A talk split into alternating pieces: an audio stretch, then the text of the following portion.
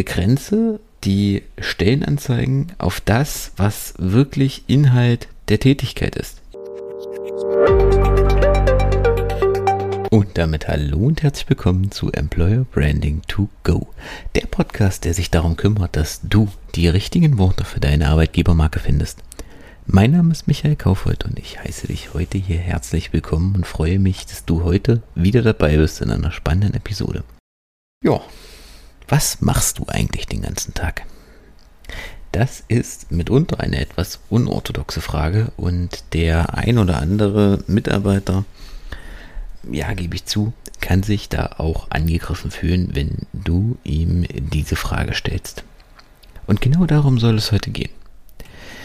Denn ähm, ich weiß nicht, wie es dir geht, aber ähm, ich kann nur aus meiner eigenen Erfahrung sagen, wenn ich früher, als ich noch, noch etwas jünger war ähm, und mich bewerben wollte, wenn ich Stellenanzeigen durchgelesen habe, dann ging es mir ganz oft so, dass ich hinterher derb ernüchtert war. Derb, ähm, ja, ich will nicht sagen enttäuscht, aber geerdet. Sagen wir geerdet.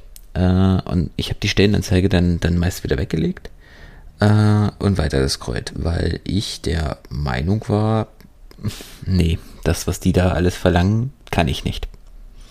Die suchen jemanden ähm, mit weit mehr Erfahrung, mit weit besserer Qualifikation. Ähm, was der alles machen muss, das ist, ist der blanke Wahnsinn. Und genau da liegt das Problem.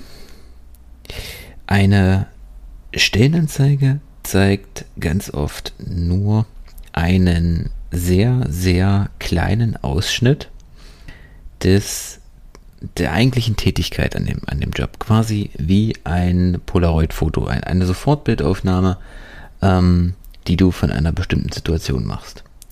Und genau hier liegt die Herausforderung.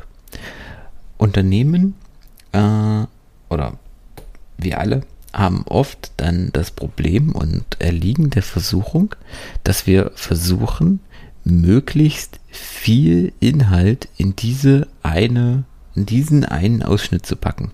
Mit dem Ergebnis, dass gefühlt dann drei Stellenanzeigen, drei Positionen in dieser einen Stellenanzeige zusammengefasst sind.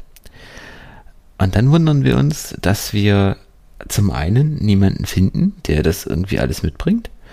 Und zum anderen wollen wir das nicht bezahlen, wenn derjenige sich tatsächlich mal irgendwie finden sollte, äh, was der dann am Ende dafür haben will, weil das, sag mal, völlig utopisch ist. Und genau das ist das Problem.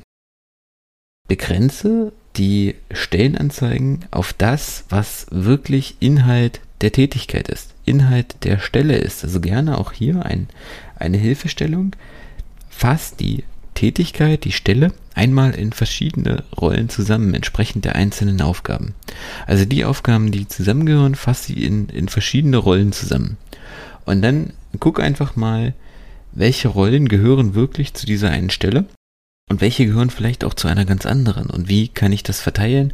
Muss ich, decke ich alle ab oder muss ich da vielleicht sogar noch eine äh, neue Stelle schaffen? Zusätzlich sprich mit deinen Mitarbeitern. Sprich mit denen, die diese Stelle, die du momentan ausschreibst, schon ausführen, die diese Tätigkeit schon ausführen, die vielleicht diese Stelle auch schon inhaben und stelle ihnen gerne wirklich diese Eingangsfrage, auch wenn sie da vielleicht ein bisschen komisch gucken mögen, aber stelle ihnen diese Frage und lass sie in ihren eigenen Worten beschreiben, wie ihr Tag aussieht. Also gib ihnen ein, ein weißes Blatt zum Beispiel oder von mir aus auch ein Word-Dokument oder wie auch immer und frag sie oder nimm es von mir aus auch mit Video auf, dann kannst du es direkt gleich für Social Media weiterverwenden. Frag sie, was genau machst du eigentlich den ganzen Tag? Und dann lass sie mal in ihren eigenen Worten in wenigen Minuten ähm, erklären, wie ihr Alltag aussieht. Und das kannst du dann nehmen, um die Stellenanzeige zu schreiben. Und dann schreib sie wirklich so, wie der Alltag dort aussieht.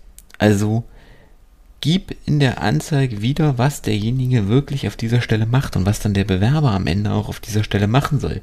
Es interessiert nicht und es hilft nicht, wenn das politisch korrekte, anonymisierte, glattgeleckte Marketingfloskeln sind, äh, von wegen, sie sind strategischer Ansprechpartner für unsere wichtigsten Lieferanten und organisieren äh, und äh, organisieren den reibungslosen Prozessablauf nach einer erfolgreichen Due Diligence im Strukturierungsprozess. Ja, das klingt schön, aber damit kann kein Mensch was anfangen. Also ich weiß auch gar nicht, ob das ganze Fachjargon, was ich gerade zusammengeworfen habe, überhaupt in so einem Satz zusammenpassen würde, aber es ist auch völlig egal. Der Kern ist, gib das wieder, was auf der Stelle zu tun ist. Das gleiche mit den Anforderungen. Gib die Anforderungen wieder, die wirklich benötigt werden und was eventuell noch Bonus ist, das kannst du ja woanders weiter drunter hinschreiben. Aber mach die Stelle anfassbar, mach die Stelle erlebbar, mach die Stelle greifbar zeig deinen Bewerbern, dass sie, dass du einen, sage ich mal, normalen Menschen suchst und keinen High-End, top ausgebildeten Superstar, dem du nichts mehr beibringen musst. Weil das ist Blödsinn. Zum einen gibt es den nicht und zum anderen kann den sich keiner leisten und wenn dein Mitarbeiter sich nicht entwickeln kann, was soll er dann bei dir? Also, das sind wichtige, wichtige Punkte, die du für dich, für deine Stellenanzeige erstmal klären solltest. Und egal was du machst, es ist immer hilfreich, mit den Mitarbeitern zu sprechen.